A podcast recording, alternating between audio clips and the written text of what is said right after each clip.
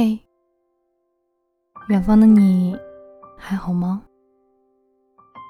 我是偶然，这里是半流声。不知不觉已经到二零二零年四月三十日。今晚我想与你分享一篇文章。不是所有成功都叫年薪百万。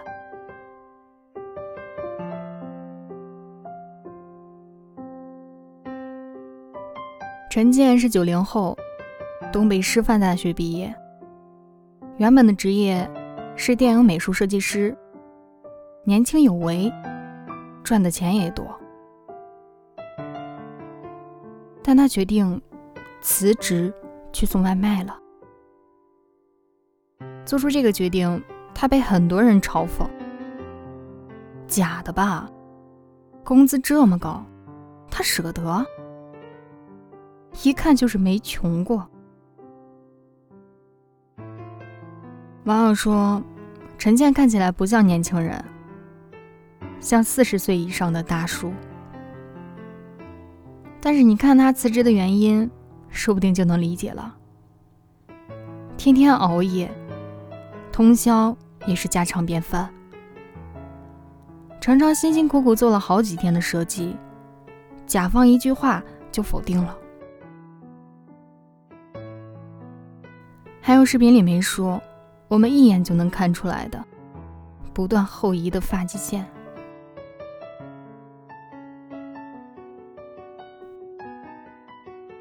辞职之后，陈建就去了饿了么做了骑手。他对现在的工作状态很满意，每天工作八个小时，不工作的时间就属于自己。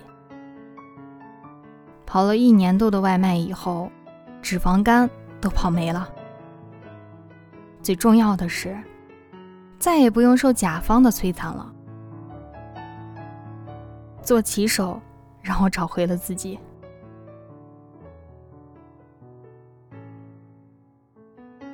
其实，也没有什么不理解的。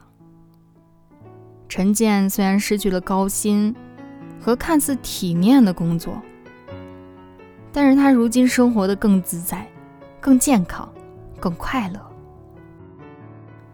没有什么比这种纯粹的快乐更珍贵了。况且，这世界上从来都不是只有一种成功的。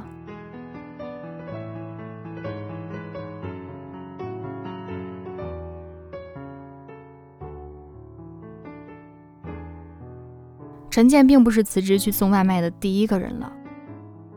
在去年年初，一篇文章很火，名字叫《一个北大毕业生决定去送外卖》，讲的是北大硕士生小张工作不顺利，辞职去当了外卖小哥。小张名校出身，一路读到北大研究生。但一直以来，他并不知道自己想要什么，学了并不感兴趣的专业，随大流的考研，实习工作也只是为了跟别人比。别人拿到了银行的 offer，我就要拿到银行总行的 offer，压倒别人，心里才能稍微舒服一点。直到二十五岁毕业之后。人生一下子失去了方向，我开始像我的父辈一样脱发、发福、健忘，每天坐在鲜亮的北京写字楼里，和当年在厂里机械工作的老一辈没有什么分别。小张不快乐，生活经验告诉他，失败。不只有无法温饱这一种形态，有些精神的痛苦不亚于经济上的困难。所以在女朋友出国后，他毅然决然的辞掉了写字楼的工作，做了一名普通的外卖员。小张发现，外卖员们比他开心多了，他们早晨醒来，唯一的目标就是多送几单东西。下班后回职工宿舍的路上，买点熟肉、凉菜、馒头，再来瓶啤酒。吃完和朋友吹吹牛，洗个热水澡。在北京，每个月赚上八九千工资，干上几年，回家里盖房、娶妻，做个小买卖。他们拥有下班自由，生活有奔头，这让小张很羡慕。小张做了外卖员以后，意外的发现自己瘦了四十斤，而且业余时间可以不断的拍照、阅读，甚至有精力构造自己的精神世界。他发现，如今。他可以接受任何一种工作了，不论做什么，他都能安安稳稳的做好。他开始明白，和别人眼中的成功相比，快乐和自我满足才是最重要的。我要按自己的想法活着，他是这么说的。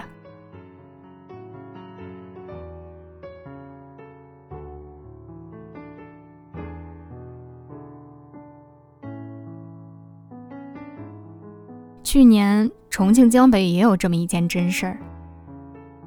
三十三岁的熊女士，原本的工作是广告设计，但是三年前却辞职创业，卖起了梅菜扣肉饼。接受采访时，熊女士说：“原本的工作虽然工资高，但一个月三十天，有二十七天都在加班。”而且每天都是凌晨一点多才回家，实在受不了了。用熊女士的话说，和挣钱比起来，还是命重要。评论里有网友说：“如今的社会评价标准变了，随心所欲，生活富足就好。”确实如此。无论做什么样的选择，最重要的。是内心充盈，自己觉得值得。毕竟人生这道试卷，永远没有标准答案。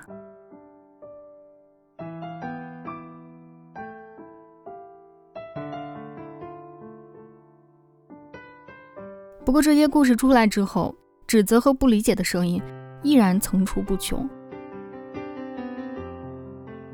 就像北大硕士毕业的小张的同学。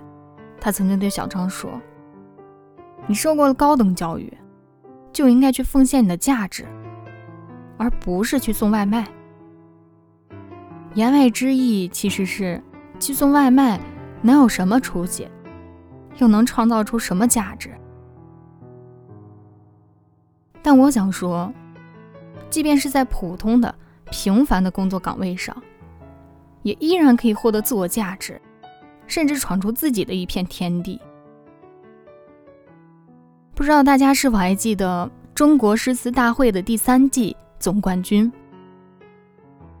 他叫雷海为，是个普普通通的外卖员，但在诗词大会冠亚军对决中，一举击败了名校才子，轻松夺冠。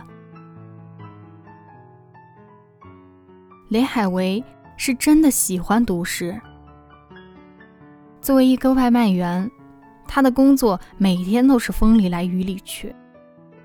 可他任何时候都带着一本《唐诗三百首》，等餐的时候、休息的时候就拿出来背。一旦外卖送到了，一首诗也学会了，心里特别高兴。在一期节目中，评委才画了一个屋檐。画了一个窗户，他就说：“这是李商隐《夜雨寄北》中的那两句：‘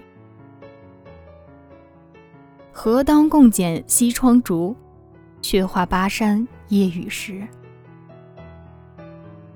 评委问：“你怎么那么厉害？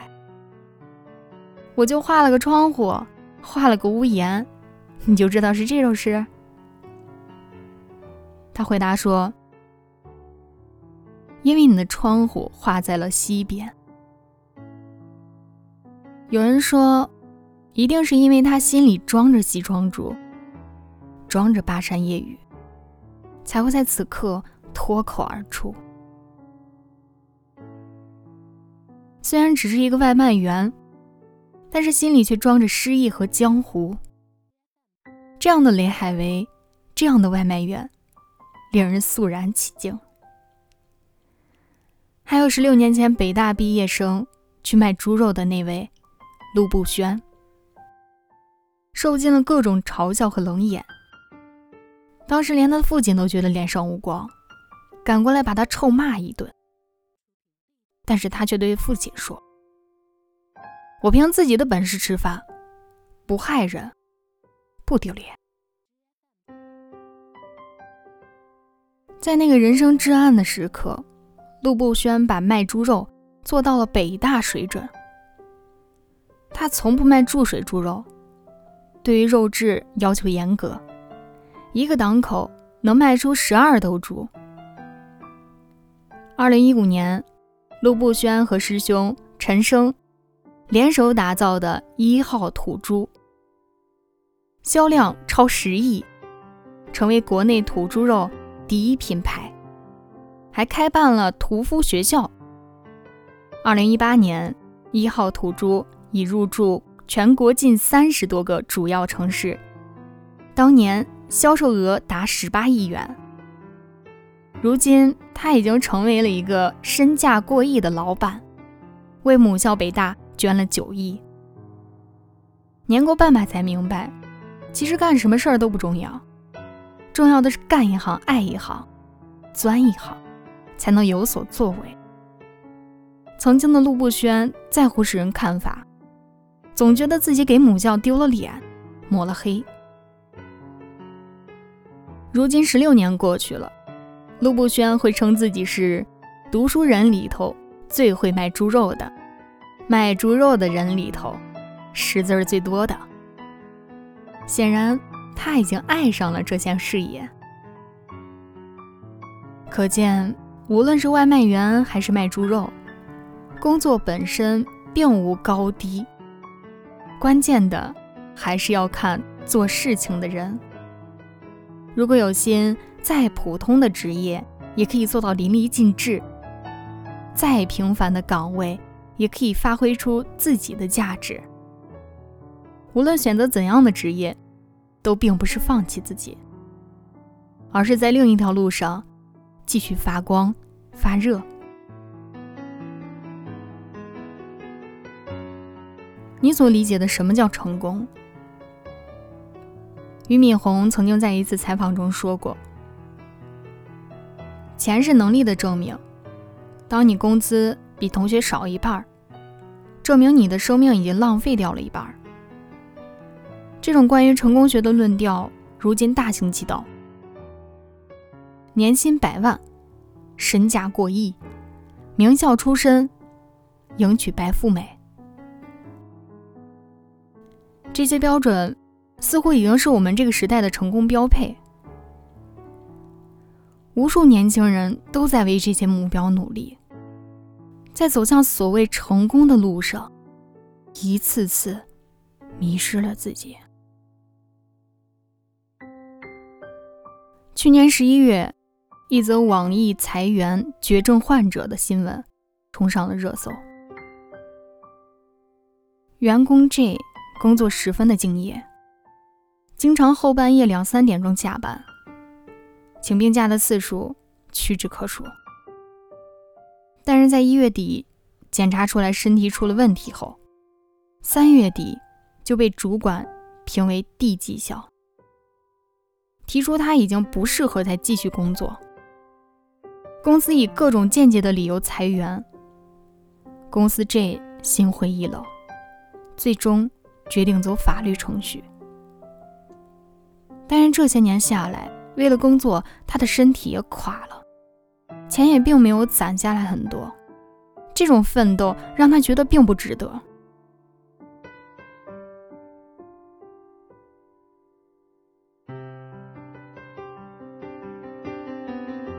在一次采访中，王朔被记者问到：“